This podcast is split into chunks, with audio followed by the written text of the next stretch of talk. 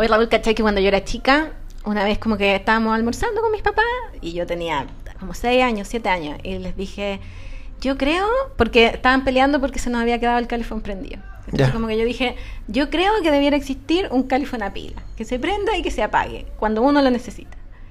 Y me miraron con cara de, pero es que eso no se puede, porque si pasa el agua, la electricidad, se electrocuta la casa, se quema todo, con cara de así como cabra estúpida. la cosa es que después, años después, como 10 años después, cuando llegaron los califón a pila, me miraron con la otra cara, pues así como, pucha, oh, si lo hubiéramos escuchado a esta niñita, capaz que ahora tuviéramos una licencia millonaria para vender.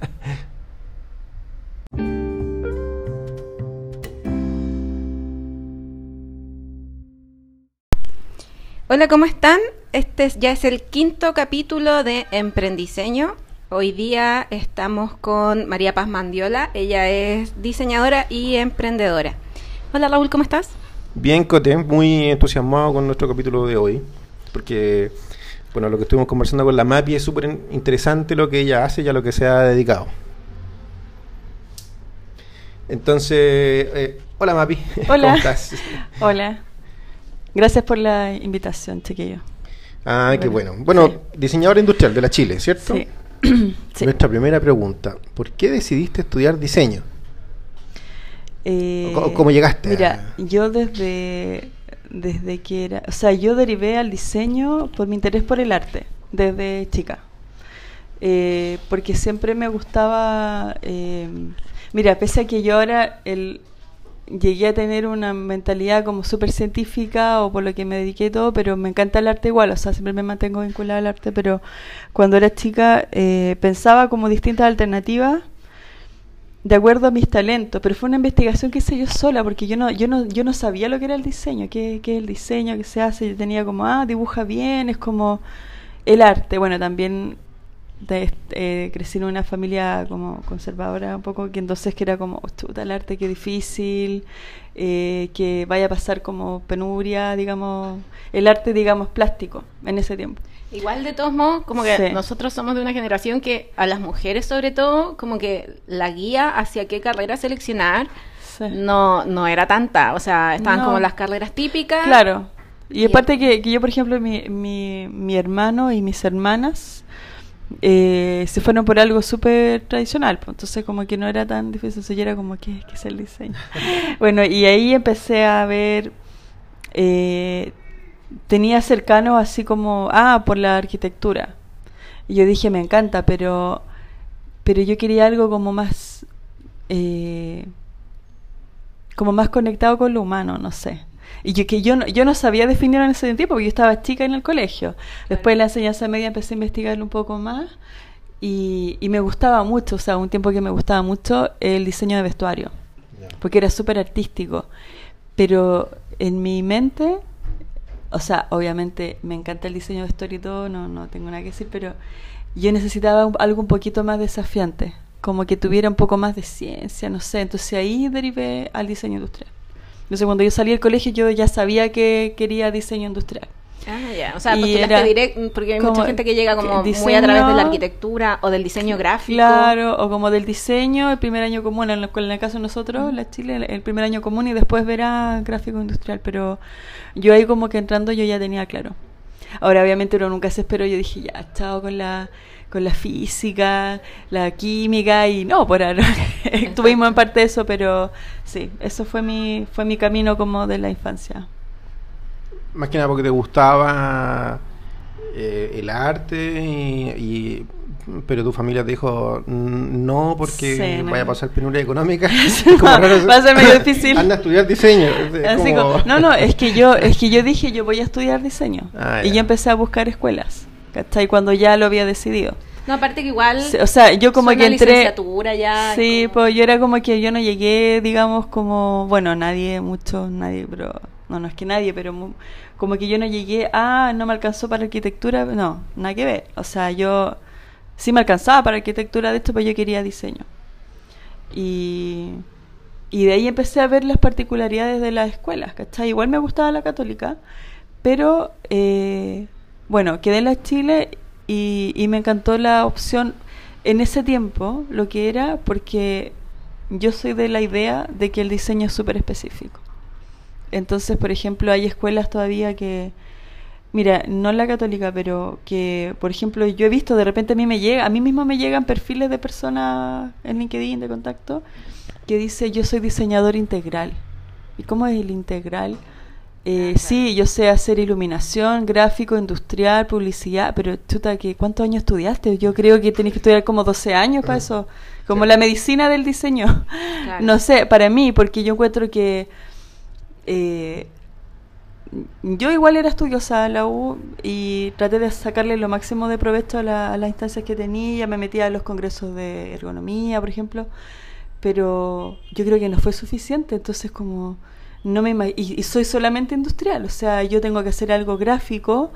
Me ha pasado en algunos de los primeros trabajos, oye, ¿qué opinas de esta cuestión? Y digo, sí, pero yo no soy diseñador gráfico. Porque yo conozco las competencias que necesita un diseñador gráfico. Entonces, yo contrato servicios de, de diseñador gráfico. De hecho, ahora para mi empresa, eh, que, que la creé hace poco, no fue como que, ah, ya, yo me voy a volar. O sea, yo tenía una idea súper clara y mi requerimiento era súper específico, pero yo le contraté los servicios a una amiga que es diseñadora gráfica. Sí, yo pienso que en eso ayuda, como que somos mejores clientes para un diseñador gráfico porque uno lo sabe lo que quiere. Eh, sí. Pero no, hay conceptos meterse que, a hacer su Hay conceptos que tú manejas. Claro, o sea, no, no, claro, hay cosas que uno puede hacer, pero pero sí hay aspectos que, que uno no ve, claro, exacto. Y sobre todo trabajando como en algo tan, o sea, a mí me pasó que, que llegué a trabajar en algo tan, tan, tan milimétrico, así específico, que de repente me hacía falta como ver la globalidad. Entonces, por ejemplo, la, semana pasada con una amiga, oye, elegí el logo, mira, me, me gusta esta idea, hace referencia a la innovación, no sé qué. Vimos el isotipo y, le mandé a otro amigo que es súper bueno, diseñador gráfico también, y qué opina y me dijo, oye, pero no está simétrico. Y yo, oh, yo tengo un trastorno obsesivo compulsivo con todo y no vi que no era simétrico y yo necesito para mi concepto que sea simétrico. Por ejemplo, entonces son esos tipos de observaciones que hace la gente más en el área, pero sí. Sí, pasa harto que como que dicen, ah, como la gente no sabe tanto lo que es el diseño, como que dicen, no, tú eres diseñadora. Y, haceme un monito. Haceme un monito, haceme un plano, haceme, eh, mm. como ayúdame a construir. A mí me, incluso me han preguntado así si yo puedo como ayudar con estas casas prefabricadas, como a ¿Mm? construir, y yo así, pero eso es arquitectura, como que no...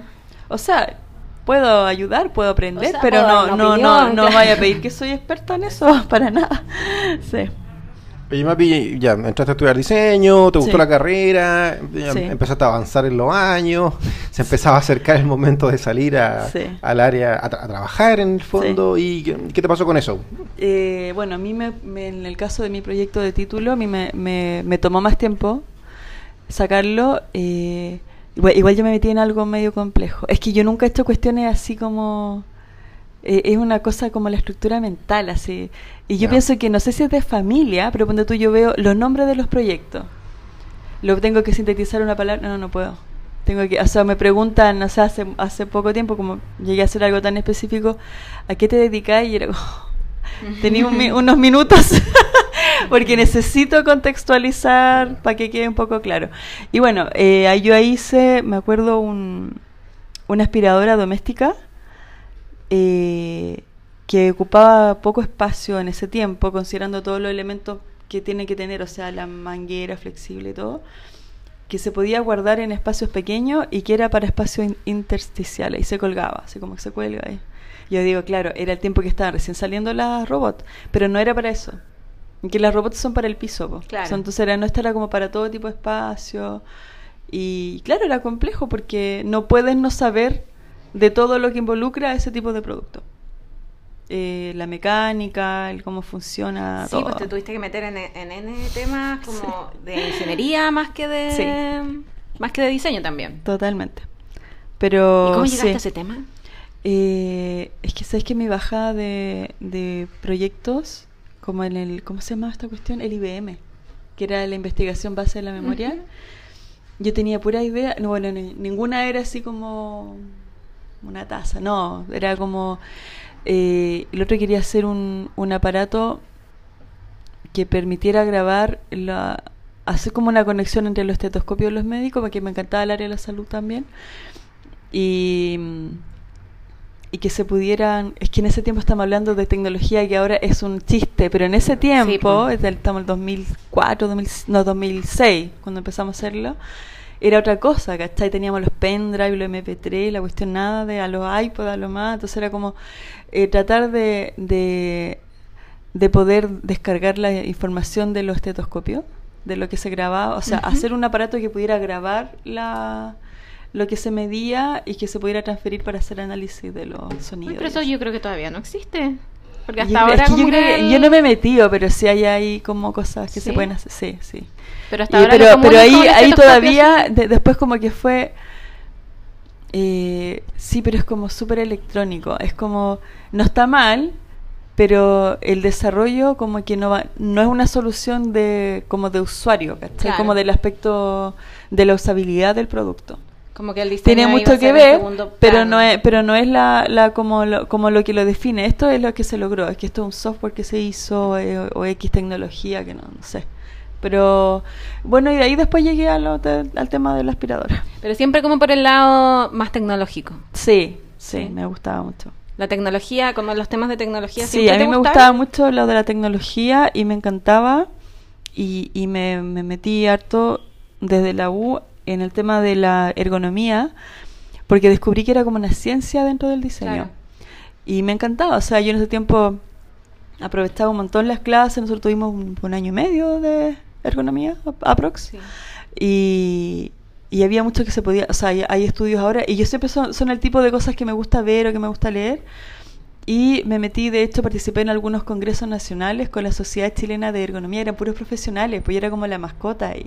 Yo, yo no era profesional, era estudiante, pero les encantaba la idea. Mira, que hay una persona que como que está súper interesada, digo, pero es que es como básico para mi carrera, pero sí me llamaba la atención porque era como una ciencia, o sea, es una ciencia. Claro. Mm. Y sin embargo, después cuando saliste y te enfrentaste al tema laboral, te fuiste a otra cosa.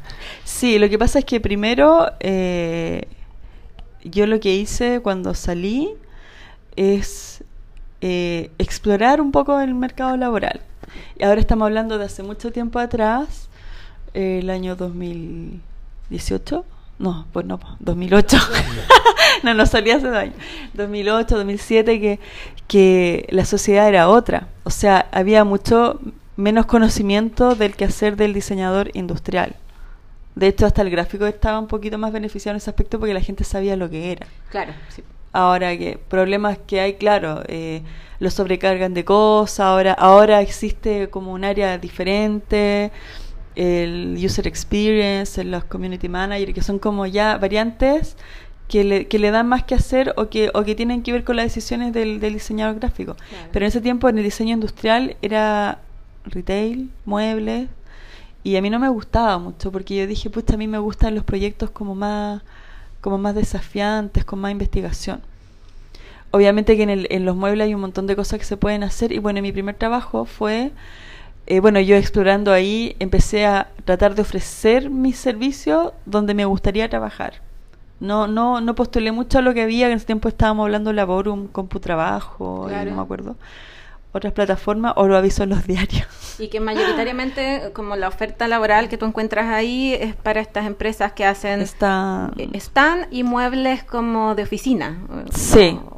Claro, hay, hay cosas súper bonitas que se pueden hacer y todo, pero pero es un ámbito que está tan hecho. Mm. Siempre se puede innovar porque en realidad lo que lo que define el diseño, una de las características es que claro, uno puede frente al mismo problema hay infinitas soluciones y la, y la creatividad está en todo aspecto de profesiones, ¿cachai? Y nosotros trabajamos con eso, pero también dando soluciones, entonces como que lo que yo me imaginé que iba a ser el resultado de este requerimiento para otra persona puede haber sido otra cosa. Completamente. Entonces siempre se puede innovar, pero para mí, a mí no me gustaba mucho el tema como también, eh, pese a que ahora hay más alternativa y todo, eh, que tenía que ver con lo sustentable, que era como, chutas son de hecho, en el, en cuando se hicieron estos premios, los de Chile Diseño, hay una categoría que era como instalaciones efímeras.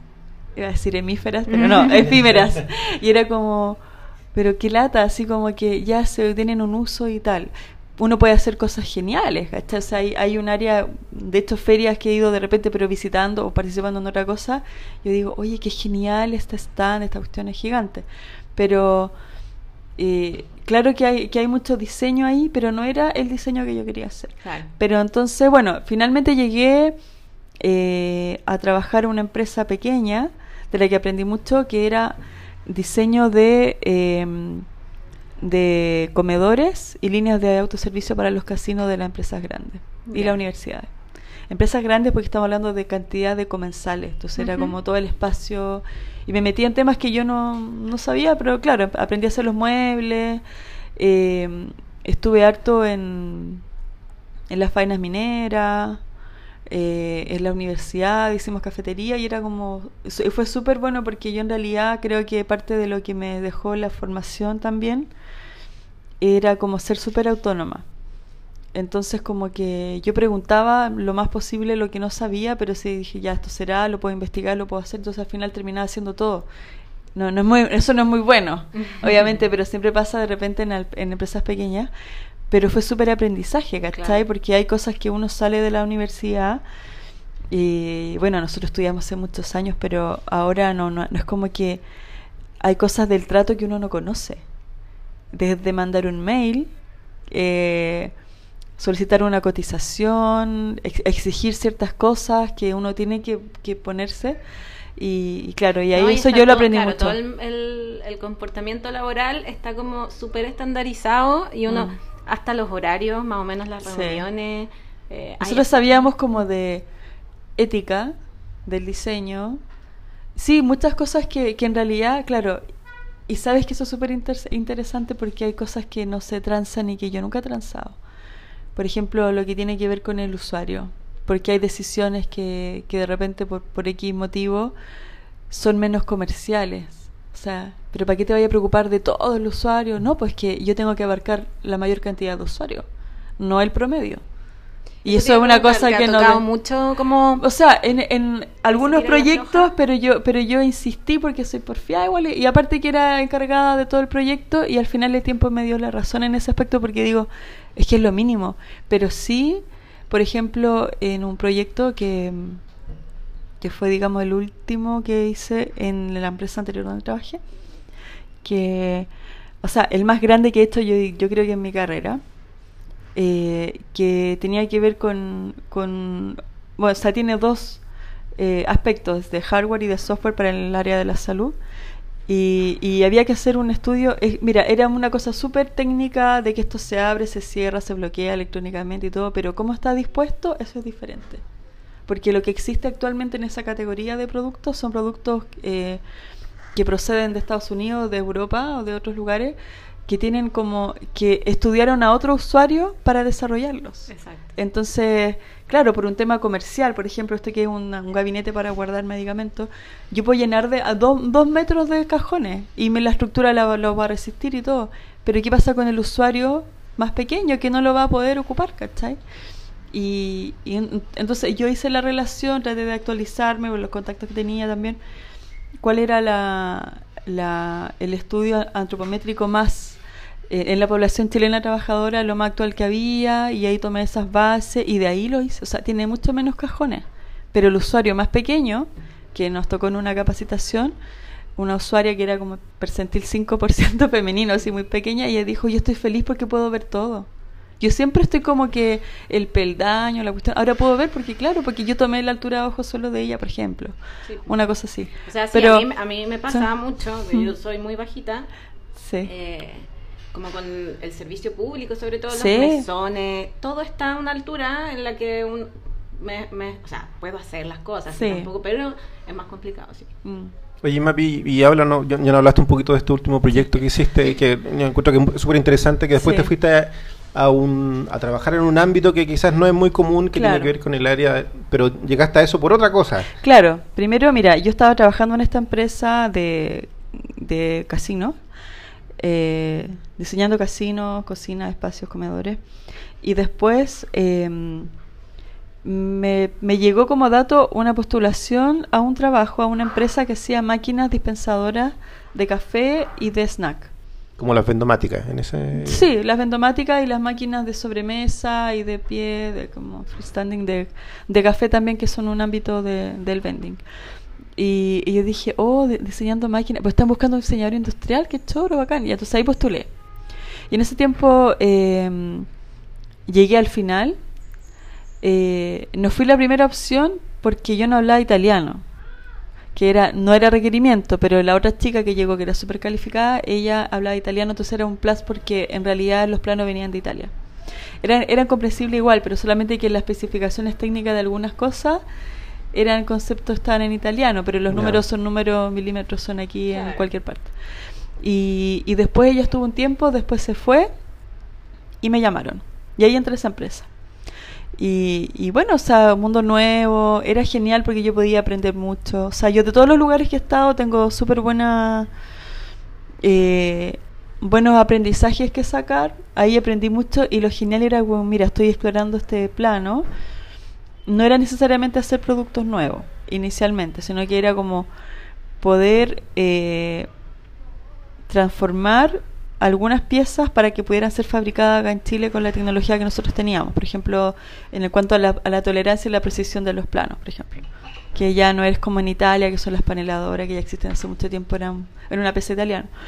Eh, entonces yo los tomaba, hacía algunas piezas acá y lo genial era que yo abría una puerta de mi oficina y estaba la línea de producción y estaban toda la gente que armaba las máquinas, ¿cachai? Que eran, eran los, los técnicos, los maestros, y yo les preguntaba a ellos y yo podía ver, ah, esta pieza va acá, ah, ya entiendo por qué tiene estas pestañas, no sé, eso fue súper bueno aprenderlo. Y, y en el, contacto también con el con el maestro que al sí, final con la persona que cosas que claro que él él o que él dice por ejemplo sabes que necesitamos esta pieza pero ojo trata de, de hacerle esta línea eh, con un pliegue o algo porque yo me paso a llevar la mano me corto una cosa así. Que suena, terrible. Pero de, como digo que son como de la manipulación propia porque el usuario no es solamente el de la máquina de café el que la arma también es usuario. Y ya son piezas que intervenían en todo el proceso. Y bueno ahí aprendí un montón y de ahí llegó una persona eh, que, que, fue mi jefe después, posteriormente.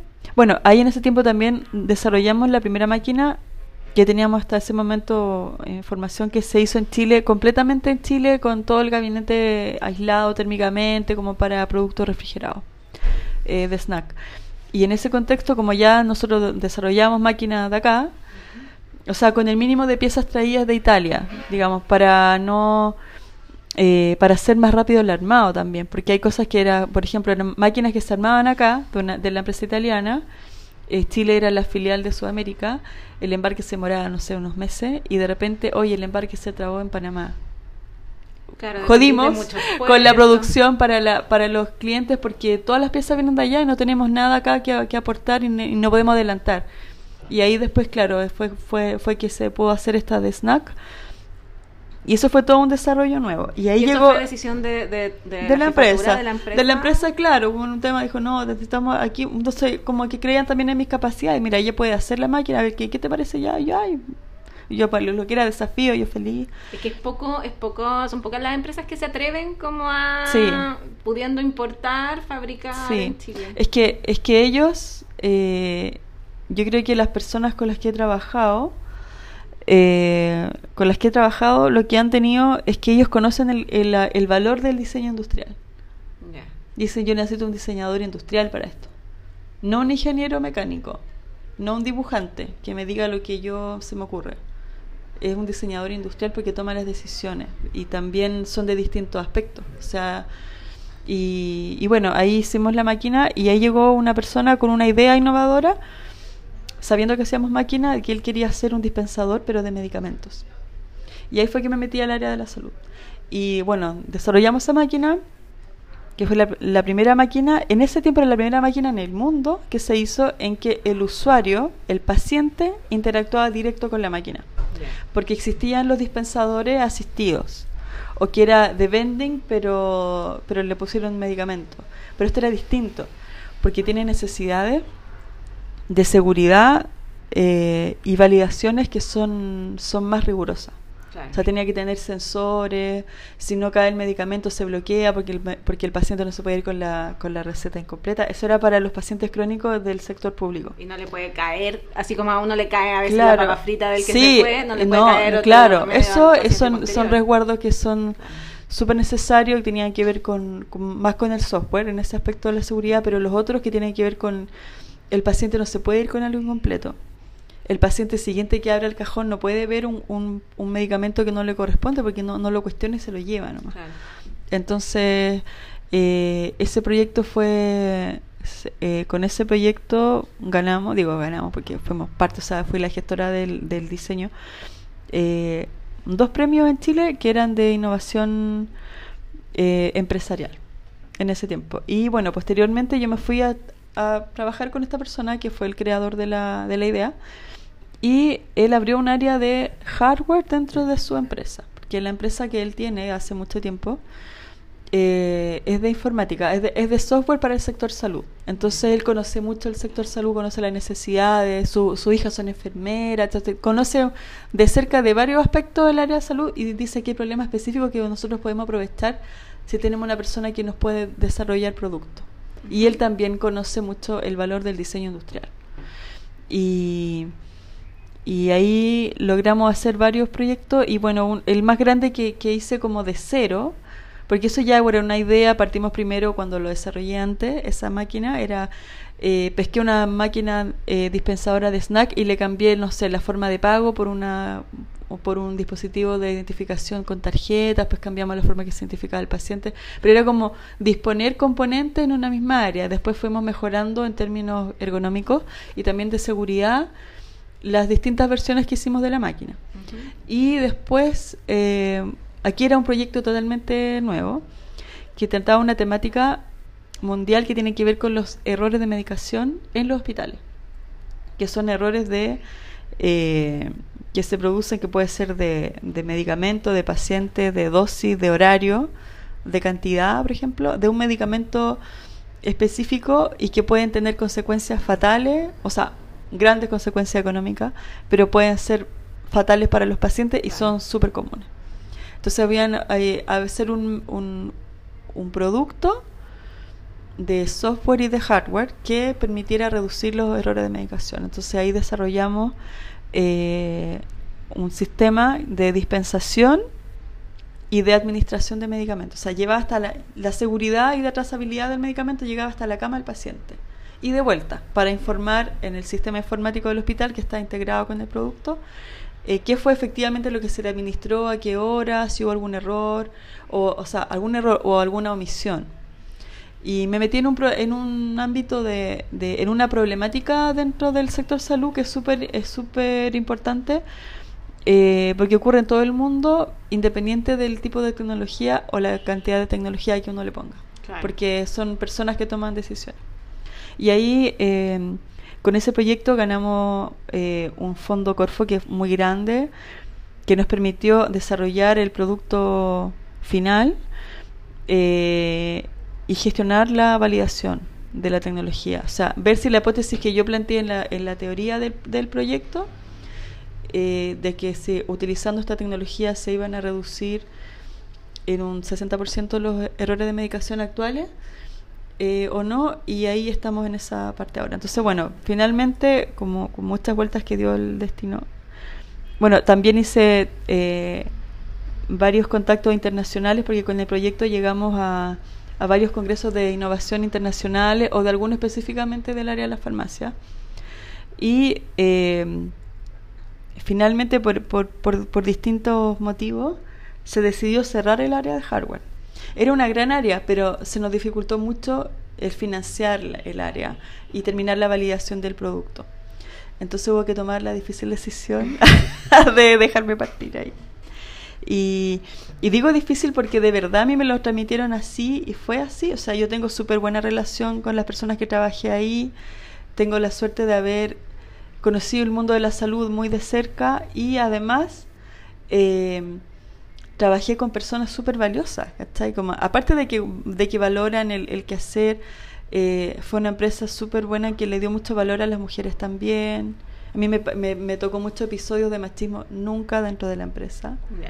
Eh, fuera, sí, pero cosa, bueno, quizás para otro capítulo, pero como yo era gestora de ese proyecto y era como la idea y todo, yo era como la madre, que hasta me decían, ella la mamá de esta, esta cosa cuadrada. Entonces en una, en una ocasión, en la Expo Hospital, eh, estábamos con mi compañero, que en ese, en ese tiempo era el gerente de, tecnología, que él desarrolló el software. Eh, de acuerdo a los requerimientos que teníamos de la gestión del producto en general, pues era la, era la, la, versión de prototipo todavía. Y estábamos en la Expo Hospital, por ejemplo, y llegan personas de, de un hospital que no, no vamos a decir. y, y le empiezan a preguntar a él él, él, lo obvio que él. Y él dice, sí, pero es que ella le tiene que preguntar. Él. Y me dijeron, oye, pero tú no eres la modelo acá.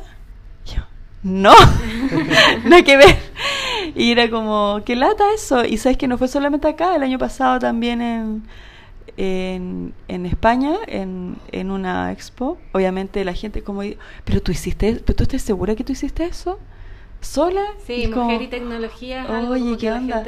y, y, también era una cosa, bueno, eh, como, ay, pero es que como que tú estás aquí por, por, por mina, no sé, nada que ver. Es como, no, yo vengo representando a la empresa, a mí por eso me dieron tanta confianza en mí que a mí me mandaban a las misiones a otros lados, ¿cachai? Y la primera desafiante era un congreso de innovación en Finlandia, era en inglés, era como tratar otro aspecto, era como vender la idea, generar interés en el proyecto y hablar con inversionistas, era un lenguaje técnico nuevo y también en inglés, entonces era como súper desafío para mí. Casi como del área de marketing al final. Sí, pues, también, pero, pero era como generar el interés en el proyecto, era yo la persona porque lo conocía también en Codalia.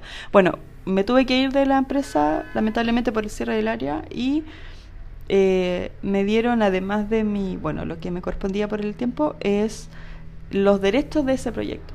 Me dijeron, porque tú lo hiciste, nosotros no lo vamos a seguir vendiendo, no vamos a hacer nada, tú te puedes llevar esta la máquina que tiene un valor muy grande, eh, hacer lo que quiera con el proyecto. Y yo, ya, genial. Entonces tomé contacto con el hospital de Win en, el que tenemos instalada la, la primera versión, tenemos integrado el software, capacitado a los usuarios que lo tenemos que recapacitar de nuevo para hacer el plan piloto, para hacer las pruebas de campo, que es la parte final que faltó.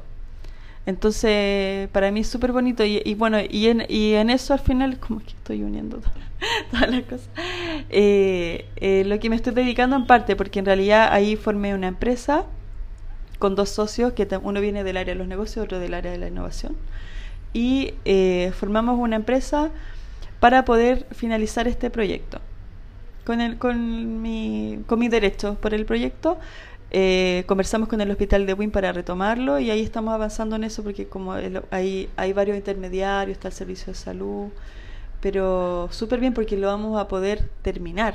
Y ahí vamos a darnos cuenta, a lo mejor, mira, aquí hay un par de detalles que hacer, ya hicimos varias pruebas funcionales que terminaron bien, hay un montón de cosas que cambian y, y bueno, porque nos topamos con gente eh, con mucha visión, o sea, no ellos dicen, es que esto es un apoyo para nosotros porque nosotros conocemos tan bien, lo, nos dicen, por ejemplo, los encargados de farmacia o, o las enfermeras o el ámbito clínico que van a ser usuarios del, del, equipo en esa área, eh, ellos se, se, sienten parte. O sea, bueno, porque ese es un punto igual mm. cuando uno innova en tecnología. Mm. Eh, a veces cuesta capacitar al futuro usuario o hacerlo entender que esto, si bien tiene una curva como de aprendizaje, termina siendo de utilidad. Sí, que, no, que no es un reemplazo. Hay rubros, sobre todo, que yo he, ido como observando desde fuera, que son mm. súper, por ejemplo, e, educación. Cuesta mover esa máquina porque son muy estructurados. Y yo me imaginaba que salud de pronto también. Es que salud tiene muchas cosas, pues tiene muchas oportunidades. O sea, a mí me encanta el ámbito de la salud. Yo creo que, el, como que le comentaba a Regulante, que yo creo que en otra vida con otras hmm. competencias. A mí me hubiera encantado estudiar algo relacionado con el área de salud. Eh, sí, no, lo, que pasa es que yo creo que, no sé si en la educación también se va, pero eh, la gente le teme mucho a la, automatización porque cree que me van a reemplazar. Entonces no es eso, porque es un apoyo. O sea, no, no hubiéramos tomado todas las consideraciones concernientes a ti como usuario para hacer este producto lo mejor posible si no fueras necesario. De hecho, mi, mi sueño, así yo, yo tuviera que decir un sueño que me tendría, es que existiera la especialización en el producto. Porque existen en, esta categoría de producto, existen los usuarios eh, profesionales de la salud, por ejemplo, uno ve perfiles o profesionales y dice, sí, soy experto en la, en la implementación de bla, bla, de, de X cosa, de un producto. Y, y esto sería súper bueno porque en realidad es una innovación está en Chile, eh, tiene mucha cabida para, para Latinoamérica y para el mundo en general. Porque hemos, eso, lo, eso lo pudimos percibir en, en la, cuando lo demostramos en, otro, en otros lugares. Oye, Mapi, y con respecto a eso, ¿cómo se hace en Chile? Yo me imagino que ya, ya, ya te has integrado a este sistema. ¿De dónde se consiguen fondos? ¿Cómo se...? No necesariamente a lo mejor, porque claro, está como lo, primero que a uno se le ocurre es como concursos estatales. Sí. Inversores ángeles. Eh, Inversores ángeles. ¿Cómo, cómo sí, se hace? Es que ahora existen varias cosas. Por ejemplo, eh, existe o sea, fondos primero como más que todo fondos, así de proyecto, hay de muchas categorías, de, de distintos tamaños, distintos ámbitos, uno tiene que informarse nomás. Nosotros, yo, yo, yo, yo, me metí en el tema Corfo y hay un montón de cosas que en, en Corfo. Si, si, uno lo que, si lo que uno quiere es un proyecto pequeño, están en, en Cercoteca, hay muchos fondos también. En Corfo hay en, en innovación en distintas etapas de los proyectos. Eh, en, también hay, y ahí bueno, es que uno va, va haciendo redes, entonces yo uno con, yo conocí por ejemplo la Fundación Eurochile, que ellos también tienen algunos fondos, pero Chile también tiene, tiene fondos, claro. que son, es que son para qué, qué es lo que quiero, quiero, quiero escalar, pero quiero casos como de productos de, de innovación, sí. Eh, igual se necesita una cantidad de fondos más grande que un cercote. Sí, sí Entonces, claro, pero por ejemplo en, en, en Corfo hay, hay fondos importantes. Uh -huh.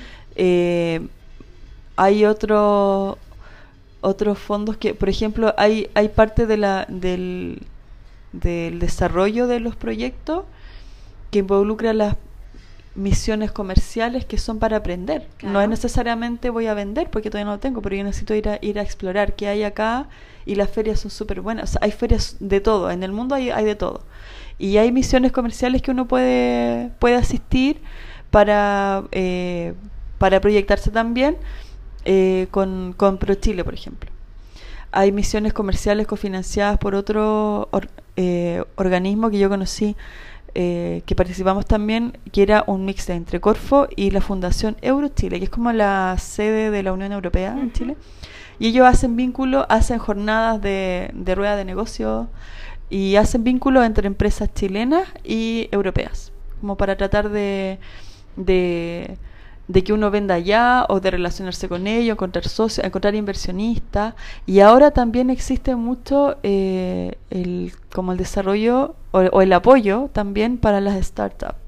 Y lo, ¿cómo se llama esto? Los corporate venturing, que son como capitalistas en otra categoría también. Y hay también internacionales. O sea, nosotros encontramos corporate venturing en, en St. Louis en, por el área de la salud en mi estancia en la otra empresa y eso lo descubrí todo por los contactos que fui haciendo a, a, a lo largo del desarrollo de los otros proyectos. Entonces hay que sentarse como a investigar, pero hay harto. Oye, Mapi, ¿y en tu carrera profesional ¿hay, ¿hay, alguna competencia que hayas echado de menos? Así como decir, pucha, esto deberían haberme lo enseñado en la universidad, aparte de hablar italiano, quizás no hubiese no, pero eso muy en esa Yo creo que, es que yo lo pensaba antes, porque en realidad me ha tocado, o sea, me ha tocado eh, también hay un parte de la personalidad porque es como que de ser un poco más resolutivo. Y eso es parte de lo que lo que igual teníamos y bien en la escuela, que era como autónomo, ¿cachai? Como claro, poder hacer hartas cosas, eh, pero sí yo le hubiera dado más vuelta al ámbito de la tecnología industrial y los materiales que tuvimos nosotros y es que hay conceptos que existen ahora. O sea, antes, yo, yo digo, claro, a mí me hubiera encantado que me lo enseñaran, pero es que en ese tiempo no se hablaba de esto. Claro. Todo lo que tiene que ver con la transformación digital ahora. Sabes que tú te metiste en un área que de por sí va a ser desafiante para siempre. Sí, porque po. todo, o sea, lo que tú estás desarrollando ahora, probablemente en 10 años más, ya va a haber. Requiere otra vuelta. Ah, claro, eh, absolutamente. Entonces... o, van a, o va a necesitar un desarrollo de una nueva versión. Y claro, de todas maneras. como los celulares. No tanto, pero sí. eso es súper estimulante también. No, constantemente capacitarse. No, que aparte que, que ir como descubriendo eh, que, que, se van solucionando cosas con lo que uno ideó, ¿cachai? Yo, yo soñé con esta forma, no sé, con la, con la forma en que se en que se solucionó X problema. Obviamente hay, hay bueno, lo otro que, te, que iba a mencionar eh, respecto de tu pregunta, Raúl, el tema de las metodologías. Nosotros teníamos, eh, en el seminario de gestión tuvimos algunas cosas, pero eran de ese tiempo. Ahora existe metodología eh, que, está más conectada con el lenguaje de los clientes, que son empresas, ¿cachai? Eh, como el design thinking, el sprint y todo eso. es parte de, de, los conceptos esto de la, de la transformación digital ahora, pero sí eh, hacerle como un paso más como a las opciones de la metodología, porque las metodologías también se pueden adaptar a los requerimientos de los proyectos, a la escala de los proyectos, tú no, no, no hay hacer un canvas así como para una cosa chica, pero, pero sí eh, eh, yo diría que eso, porque es que en realidad tuvimos hartas cosas bien completas. Yo, a mí me encanta la escuela, o sea, yo soy orgullosa de haber estudiado donde estudiamos Obviamente que hay, hay escuelas que tienen más recursos, que tienen más cosas, pero yo me quedo con el pensamiento crítico. Mm. Y, eso ha sido y eso ha sido súper valorado en el mercado de las distintas personas que yo me, me, he relacionado, como que me dicen, no, y sí, no, pero es que como que nos da confianza a ella. Mm. Eh, claro, uno también haciendo cosas buenas se ha mandado también embarrada en alguna parte siempre, pero, pero es el pensamiento crítico y es el como el, el valor social también de, la, de lo que uno hace. Como que la falta de recursos de, de la escuela en algunos casos se mm. suplía con una obligación de más creatividad.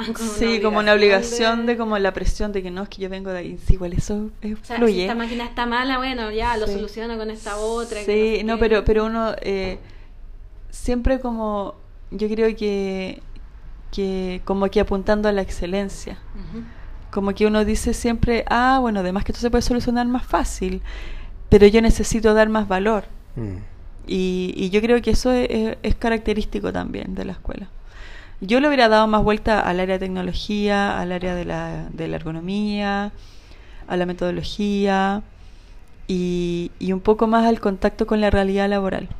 Porque nosotros teníamos... ¿no te, pasó? Sí, también, total. comercial. Es que, es que claro, que uno después terminó como sí, porque si uno, si uno va a poner su negocio solo tienes que saber un montón de cosas de eso, pero, pero sí también eh, la, la vinculación con el con el trato de los, de los clientes. Es que no sé, mira, todo dependía, nuestro primer acercamiento era ya como al final, pues, o sea, en la práctica laboral.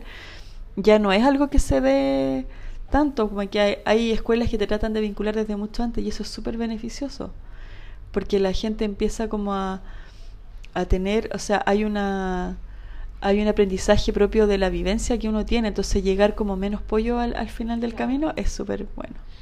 disculpen el lenguaje.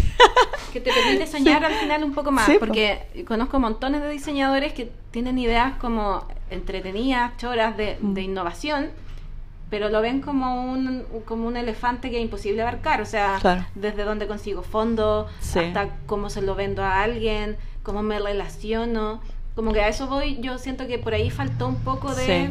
Sí. igual yo creo que también tiene que ver con una motivación personal. O sea, hay ciertas cosas que te pueden enseñar en la universidad y otras cosas que tienen que ver con Pero también hay una, hay una cosa, hay una hay como visiones también. Por ejemplo, he participado en algunos congresos que hay gente que tiene esta cosa, como los típicos memes, así como, no hables de tu idea, escóndela, te la copen y la cuestión. No, uno aprende exponiendo. Porque tú podías exponer lo mismo a mí me a mí me ha tocado, así que esto un día si, un día hacer un capítulo de los machismos, yo me, ofrezco porque esta cosa como nos llegó alguna vez, oye, pero tú hiciste, o sea, siempre la, oye, pero tú hiciste la máquina, gente de, de, todos lados. Y, o que en el fondo desconocen lo que tú haces, se sorprenden que, que tú hayas hecho tanta, tanta tanta complejidad en un mismo producto que tú la hayas gestionado, porque yo claro que hice toda la parte mecánica, resistencia técnica, el diseño, la imagen, los aspectos de usabilidad, pero hay un montón que tiene que ver con el, con el, con la electrónica, que yo no, yo no la manejo, pero la entiendo, porque si no, ¿cómo la pido? Está ahí también el software.